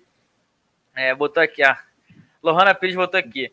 Morceguetes, figuri, é, figurinhas na Lê alto, lê alto, lê alto. Não lê rápido, ah. não, lê alto. Não, não, não, não. Não, Alzira... explica aí, explica aí, pô. É, porque me chamam de morcego, cara. Ela falou, ela tem figurinha. O Vicente Flau sei que tem. É, Alzira B, não sei. Josiane Resistência também tá na minha mira, mas essa é mais tranquila de todos. Mas esse trio, cara, é complicado. É, o NASA mandando um salve aqui, Vicente fala mandando um morceguinho. É, deixa eu ver. Cadê? Olá, Jefferson de Manaus. Oi. Só tem fotos do JP no meu celular. KKKKK. É muita figurinha, cara. É complicado. Né? Erasmo Gonçalves. É, falando aqui, vocês não tiveram esse privilégio de ver o que se assemelhou àquele Flamengo de Zico, Nunes e companhia foi o do ano passado. Vocês concordam? Concordo. Nazário, Você, é, Nazário, porra, o Nazário era, era aposentado na época de 81 lá, então vamos deixar ele falar aí sobre o assunto. Ah, eu tive a oportunidade de, de, tive a honra de ver o time de 81 jogar. O time de 81 jogava por música. O time de 2019 é, é, realmente foi o time que fez história, né? por tudo que aconteceu. Agora, é, o time de 1981 jogava por música, cara. Era, era uma coisa, era tão, era tão, é, como é que eu vou te dizer, tão automático, mas não era automático os movimentos, não. Porque, por exemplo, quando passava é, um jogador pelo outro, por exemplo, às vezes a gente tinha algumas jogadas em que começava ali entre Leandro, Zico, Andrade, Andrade trabalhando a bola com Adílio, que era um meia mais avançado, era um cara que jogava de volante também quando era necessário. Lico na ponta esquerda, Júlio César, monstro também. O Zico não precisa falar. Nunes, então a, a bola ela, ela, ela, ela, ela, ela ocupava os espaços no campo com cadência. Você não via chutão, você não via uma jogada ríspida era cadenciado. O Flamengo tinha um jogo cadenciado. E o Flamengo de 81, ele ganhava o jogo quando ele queria, no momento que ele queria. Quando eles decidiu assim, hoje nós vamos sapatar o cara, meu irmão, era para entrar e arregaçar. Quando começava a, de repente, passar um pequeno sufoco, eles revertiam o jogo. Então, era, a cadência era parecia uma escola de samba nota 10. A bateria nota 10 de uma escola de samba era exatamente isso. A cadência do, do, do time dentro de campo era um negócio assustador. E não é à toa que os adversários, todos eles, acabei de contar a história aí do, do registrado no, no Instagram do, do Andrade, o time do Flamengo era monstruoso, cara. Nunca vi nada igual em termos de, de, de união, de cadência, de, de, de fluidez de jogo dentro de campo. Nunca vi de lá para cá, nunca vi nada igual. Time de 2019, fabuloso, fantástico, mas não dá para comparar, porque a gente não tem como comparar, por exemplo, o meio de 81 com o meio de 2019, entendeu? Não dá para comparar o ataque de 1981 com o ataque de 2019. São dois ataques fabulosos, mas cada um dentro das suas características. E, pô, o time de 81 tinha um tal de Arthur Antunes Coimbra, né, cara? Não sei se vocês já ouviram falar dele.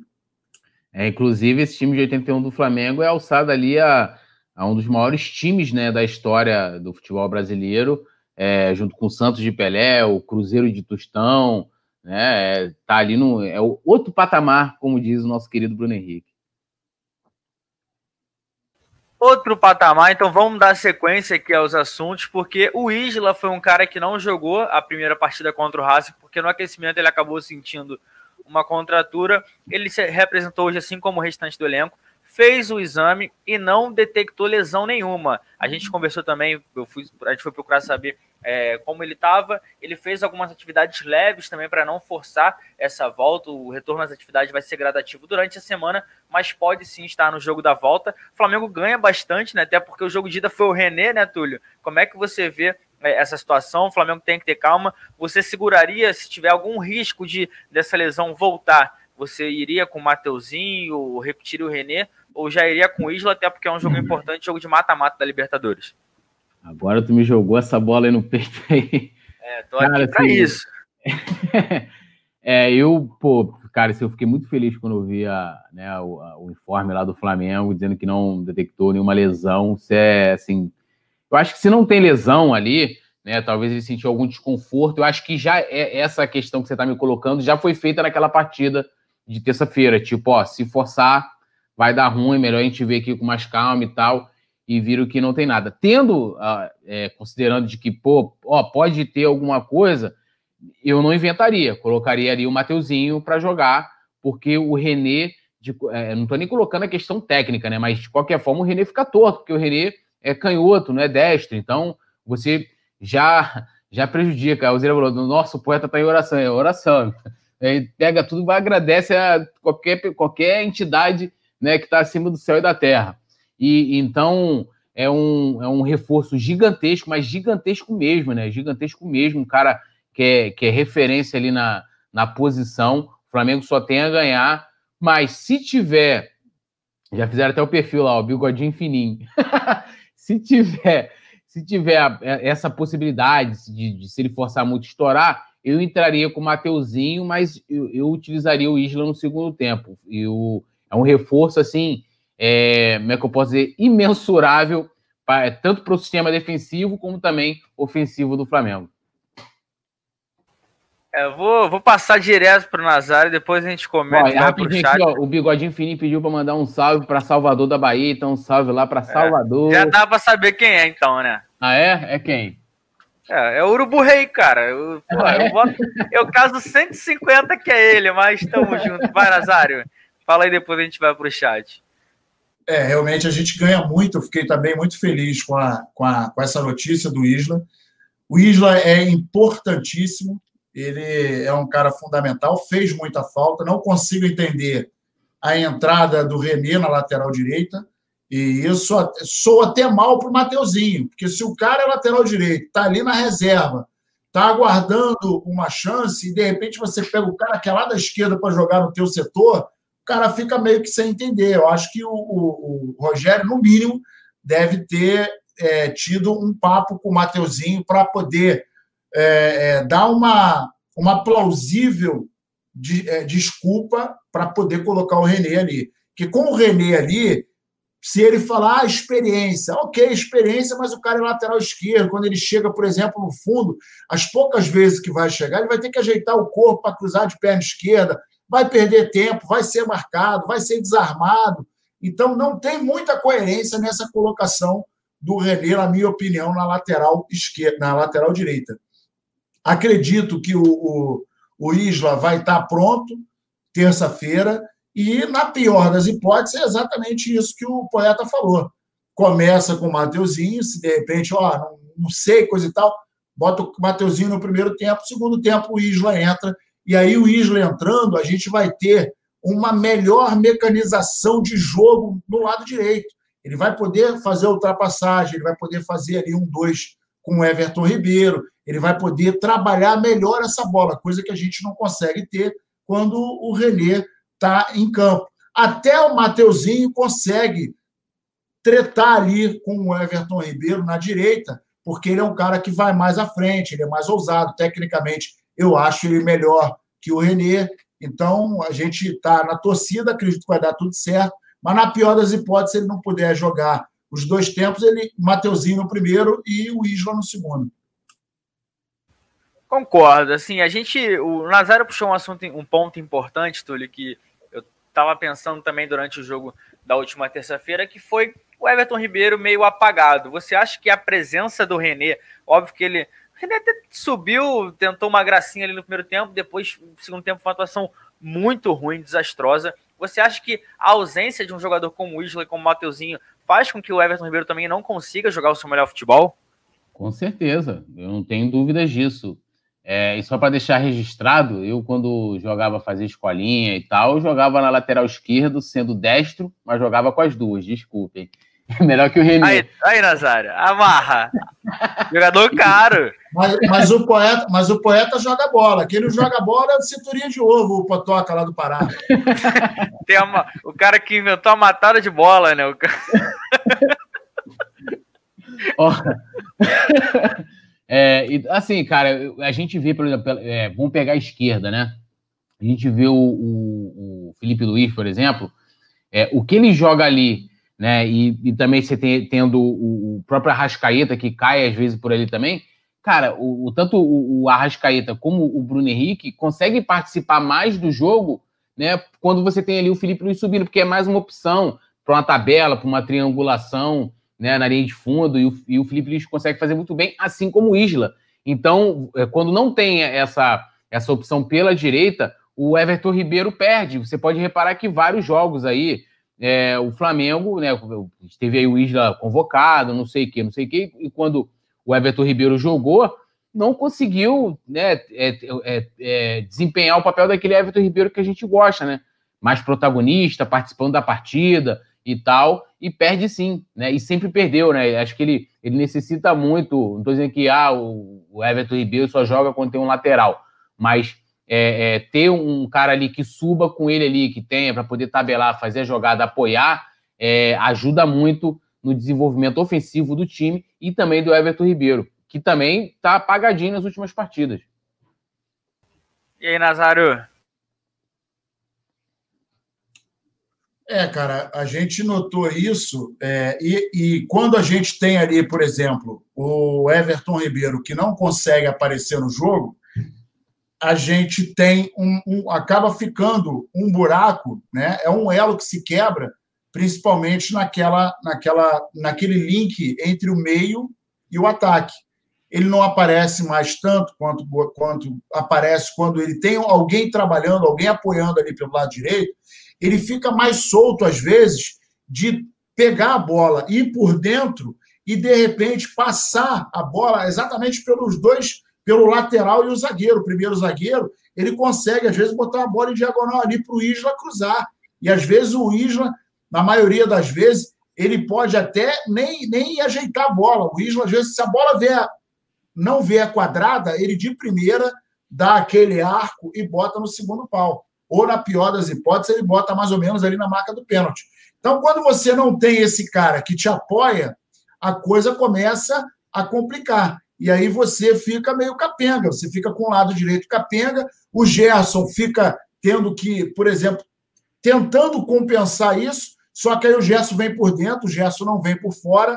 E aí, quando você não tem esse lateral que apoia ali por fora, aí o que, que tem que acontecer? O Everton Ribeiro tem que abrir muito. E aí a gente perde esse poder de surpresa, de surpreender ali a zaga por dentro, que às vezes ele faz muito bem. Ele deu, foi um, acho que um ou dois jogos atrás, não me lembro qual foi o jogo, que alguém mandou a bola para ele e ele de esquerda, ele virado de costas para o gol. Ele deu a bola por cima, acho que foi para o Isla, se não me engano. De primeira, passou por sobre a, a, a defesa e o Isla cruzou. Então foi um toque desconcertante que ele quebrou ali a defesa, a ação da defesa foi quebrada. Mas por quê? Porque alguém veio por fora. Quando não tem esse cara fazendo o papel por fora, fica mais complicado para ele. E aí tem o Arrascaeta caindo pela esquerda, de repente ele dá um, uma, um, cai um pouquinho mais para o meio, mas aí a gente perde esse poder de articulação. Pois é, a gente estava falando também do Isla agora e vamos falar sobre dois também jogadores importantes que estão em fase de transição voltaram a treinar hoje no Lindrubu. O Flamengo divulgou vídeos. É, um foi o Pedro, que fez já trabalhos carregando a bola, conduzindo, fazendo tudo certinho. A produção vai jogar na tela aí, ó, o vídeo. E também o Rodrigo Caio. É, a gente vai acompanhar. Esse primeiro é o Rodrigo Caio. São dois jogadores importantes que você, vocês falassem, né? O Rodrigo Caio ainda é dúvida para o jogo da volta, mas o Pedro talvez já, já esteja em condições de jogo. Como a gente vê, e assim, essa semana é fundamental para mim. Dos dois, eu, eu acho que é mais importante que o Rodrigo Caio volte, até porque no ataque a gente tem o Gabigol, mas é bom ver, né, também os dois trabalhando em campo, até porque foram dois jogadores que voltaram lesionados depois de servirem a seleção brasileira, né, Túlio? É, eu até a galera viu como eu, como eu fiz o, o falei ontem aqui e falei hoje lá no coluna do Fla Play, inclusive mais uma vez convido vocês após o resenha lá acompanhar o meu vídeo de hoje, que tá, estou apanhando bastante. Uma das coisas que eu falei que quando o Rogério teve, é, começou a ter, é, ao mesmo tempo, os jogadores, né, que a gente considera o pilar do time de 2019, não é uma forma negativa, né, mas é só mostrando que é, o Domi não teve essa possibilidade, o que é ruim pra gente, independente, cara, assim, não é quem é melhor, né, é, e eu acho que, assim, como você falou, a, eu acho, eu tô torcendo muito para que o, o Rodrigo Caio volte, acho que a prioridade seria ele, porque a zaga hoje necessita muito mais do que o ataque, mas, porra, você ter o Pedro como opção é sensacional, cara. E, e se vier os dois, então, ó, se sair a notícia assim, ó, no coluna do Fla, Pedro e Rodrigo Caio vão ser relacionados para a partida da próxima terça, eu já vou soltar fogos e já vou pensar na partida entre Boca Junior e Inter, porque é classificação, porque aí a sorte vai estar do nosso lado. Mas são dois jogadores importantes é, mais uma vez, tô com minha cabeça toda voltada ao Rodrigo Caio, as energias também. Se o Pedro voltar, vai ser maravilhoso, porque estava é, até numa, numa fase melhor do que o Gabigol, né? Pô, um cara que precisa de menos oportunidades para marcar. É, acho que é o artilheiro do Flamengo esse ano, não é isso? Ou, ou, ou tô errado? Não é isso? Com 20 o gols? Né? É, o Pedro é isso. O Gabigol tá com 18, 18 se não me engano, é. e o Pedro com 20. Então, assim, o artilheiro do Flamengo na temporada não é pouca coisa, né? Não é pouca coisa. Então, tava na seleção, se lesionou, inclusive, na seleção, infelizmente. É, então, assim, são dois grandes reforços e mais prioridade, prioridade lá o nosso RC. E você, vovô Nazário? Assim, bom ver os dois, mas não era o que a gente queria, só que só da gente ter uma imagem deles trabalhando com bola no campo, tudo bem que são exercícios leves, já dá um, uma luz no fim do túnel, né? É, anima, né, cara? Anima porque são duas peças fundamentais, são duas peças que a gente sabe do histórico no Flamengo. São dois jogadores que se identificaram, que deram resultado. O Rodrigo Caio, xerife da nossa linha de defesa. O Pedro, um dos protagonistas do Flamengo. Chegou, o cara é rubro-negro, é, humilde, fazendo um trabalho excelente. Então, a notícia é a melhor possível. E vou falar para você que tenho pleno, plena convicção que os dois vão estar preparados para terça-feira. Só que ninguém fala do nosso incenso, né, não, poeta? Ninguém falou, Pô. acendemos vela, coisa, ninguém fala. Poder da oração, ninguém fala. Inclusive, a vela está aqui, ó, sempre é, esperando para a nossa próxima mandinga. Exatamente. Né? Isso aí ninguém fala. Mas é importantíssimo. Eu acho que o, o, o, o trabalho só tem a crescer, a evoluir, e pelo que a gente está vendo, embora você enfatizou isso, embora sejam é, trabalhos leves, mas está aí para cima, né? E aí, Papai do Céu vai dar uma força para terça-feira os dois estarem à disposição do Sene. Tem que estar, tá, assim, um pouquinho da gente contar, foi o que você falou. Se o jogo, de repente, deixa no banco, o jogo apertou, chama, dá aquela aquecida. Vou dar um giro no chat aqui. É, Alzira B, Lohana Pris também falando pro Nazário pegar o tambor, bigodinho fininho. Não é possível, cara. O cara gosta. Manuel Ivanildo. Aí teve um que eu ia passar para vocês aqui, eu não tô achando, cara. Cadê? Deixa eu subir. Aqui, o, o Claudenor falou assim: no Bayern pegaram o Kimmich e colocaram no meio. Será que com o René também não funciona? E aí, Túlio? O Kimmich e o René jogam, tem uma bolinha parecida, né? Pô, cara, assim, geralmente o cara que sai de uma posição e vai para outra, porque na, na, posição que ele jogava, ele era muito ele, bom, mas é, a questão física não né? Tipo, lateral, a gente teve o Júnior, né, no Flamengo, Leandro. É, Leandro, né, que depois virou zagueiro. É, agora o René, cara, o René não consegue ser unanimidade nem na lateral, né? Imagina no meio. Vai, aí vai tirar, vamos botar aqui no Flamengo, vai tirar quem para botar o René? Não dá, cara. Assim, o, o, o... Tira o Gerson, tira o Gerson e bota Pô, não, dá, gente. Acho que assim, não dá. é complicado isso aí. Não, é, não dá o Aaron também não dá para ceder. Assim, a partida dele contra o Haas foi muito boa. Muito. É, a gente está de olho aqui. A Mari falando que já pediu a pizza da produção. A produção. Ó, não Leandro falar, não, não confirme depois se a Mari mandou entregar aí a sua pizza. Né? É. Ele vai, vai confirmar, mas ele não chama mais para jogar. Ele era um ceboso no FIFA. Isso a gente não pode deixar de destacar.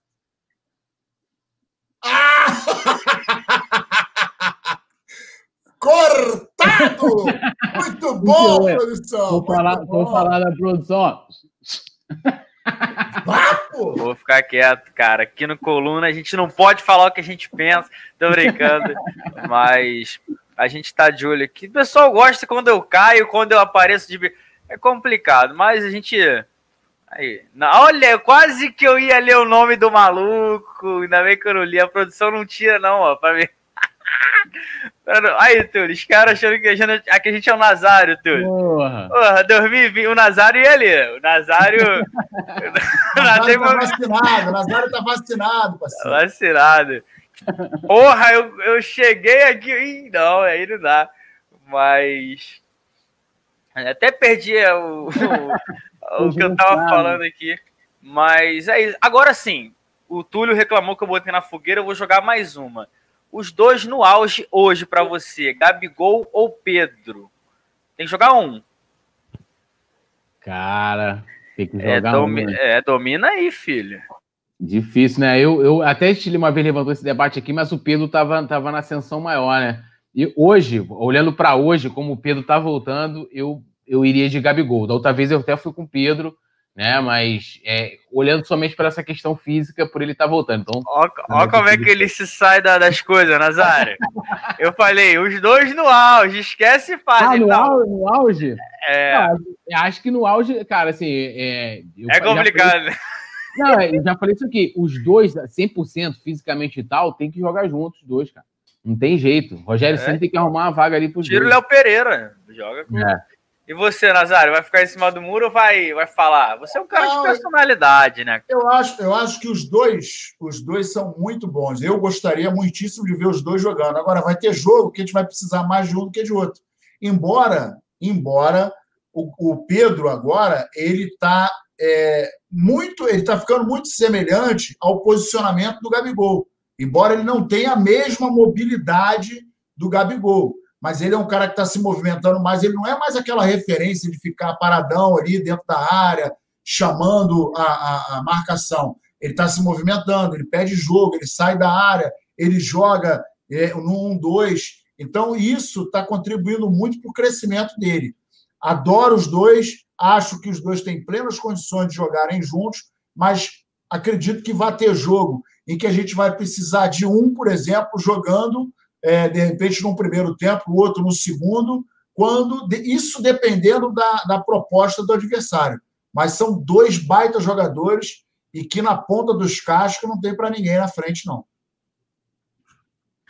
Então, foi isso. Vou dar um giro no chat, o pessoal também tá falando. A Mari falando que é o Pedro Matador, que precisa de menos minutos fazer um gol. É, Josiane Resistente falando Gabigol. Luiz Lima Pedro, Claudenor Pedro. É complicado. Sorte é da gente que a gente tem essa dupla de, de atacante que é muito bom, é muito boa. A gente vai. Alzira B, Vicente Flá. É, o Dr. Roger falando para subir o like. É isso, vamos bater. Ó, 517. Mais um pouquinho eles cantam e dançam. A gente está chegando próximo aí da reta final, então vamos embora. É, cadê? O Roberto Nazário é top, não é como. Que isso, cara? Cara, não, não vou. Não, não, não, não, lê. Lê aí, lê aí. Lê aí. Lê você, pô. Não, tá falando não, de tu, não. não. A mensagem é, é pra é, você, lê aí. É, é, aí, ó. Roberto Nazário é top. Não é como não cumpridor de promessas. Não. Olha aqui, cara. Isso é um bigode, cara. Aqui, ó. Não tem, não. É, é, só, eu pensei que era a mensagem do Lima também. Você... Não, Lima esquece, pô. Lima tá, Lima tá bloqueado, que é, que é porra. Você tá. é um mau caráter, João Pedro. Você é um mau caráter. Que isso, cara. É, você é safado, você é safado. Sabe que eu te considero bastante. O Gabriel Ribeiro, esquece isso daí. É... O Vicente Flá falou que, para ele, os dois são banco, botou um viewzinho ali. Foi lindo, né, na real. A gente tá se encaminhando para o fim, então queria deixar já mais uma vez um prazer fazer o programa com vocês, a produção do Leandro. Túlio, suas considerações finais. E é isso, amanhã tem notícias, tem resenha, a gente vai preparando e deixando tudo pronto para o jogo de terça-feira.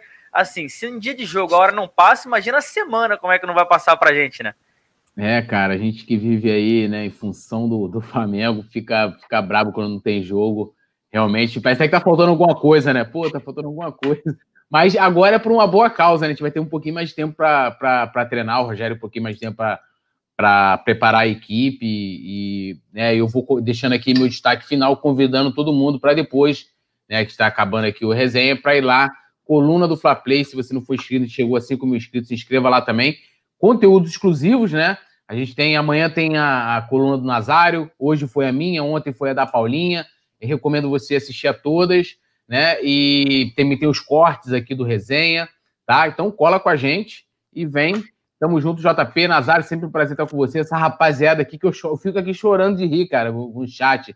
Se eu, eu não posso ficar prestando atenção o tempo todo no chat, porque senão eu me desconcentro do programa. É, às vezes galera... a gente tá na a gente tá no assunto sério, o outro tá falando, é. tá outro aqui só segurando o riso, é, né? O chat é complicado. É complicado, então, assim, essa galera é sensacional, me amarro em vocês, vocês moram no meu coração também, Nazário e JP, fã dos dois aqui, tô, pô, privilegiado estar tá, tá com vocês. Mandou papo reto, Túlio Nazário, também, prazer fazer o programa com você. Mais uma vez, estamos juntos. Vamos aguardar, né? Terça-feira vai ser estranho um fim de semana sem jogo do Flamengo, mas é por uma causa boa, da gente se preparar para ir com tudo para cima do Racing. Manda suas considerações finais de hoje. É isso aí. Primeiro, agradecer mais uma vez aí a oportunidade de poder estar junto com vocês. Leandro, estamos juntos e misturados. Você é show de bola. JP, eu nem posso falar o mesmo. Túlio, você é meu ídolo. Um beijo para a galera de norte a sul, de leste a oeste. Mari, Janete, Lohane, o safado do Vicente. A Josi, Josi está aí também. Josi, Josi é maravilhosa. Josi é chefe da quadrilha, né? E tem muita gente, Alzira B, a galera, a galera chegando junto com a gente aí. Então, não se esqueçam, like, compartilhe. Felizmente, vocês não chegaram aos 600 likes, não poderemos tocar o ritmo, mas está valendo para amanhã. Amanhã, se tiver pelo menos 600 likes, vai rolar o hit do JP. No sexto vai ficar mais bonito. A gente vai, vai animar. Não, mas aí a gente, a gente canta no jogo, não tem problema nenhum. Terça-feira está chegando. Então, olha só. Estamos juntos e misturados. Flamengo até morrer. Terça-feira, pau nos argentinos. Tamo junto. É isso. Vou dar mais um giro aqui rapidinho. Produção querendo me derrubar. O Vigílio Sobrinho está aqui. Gabriel Ribeiro, Josiane, como a gente falou. O doutor Roger Júlio falou aqui. Estou aqui no Coluna do Fla há muito tempo e o poeta Túlio foi uma grande aquisição. Tamo junto, poeta. Esse Tamo cara junto, foi, foi aquisição, assim, de peso. Doutor Júlio é o responsável, ele bota todo jogo, a gente está lá de meia, que o doutor Júlio sempre cobra. E aí, estão é. de meia, gente? Estamos de meia, doutor Júlio. Um abraço aí, tamo junto. Valeu é isso, então. Poeta Túlio mandando bem sempre. Produção, mais uma vez, tamo junto. Amanhã, meio-dia, notícias do Fla. 8 da noite, o Resenha. E a qualquer hora do dia você sabe tudo do Flamengo lá no colunadofla.com e também nas nossas redes sociais. É isso, até a próxima e tamo junto.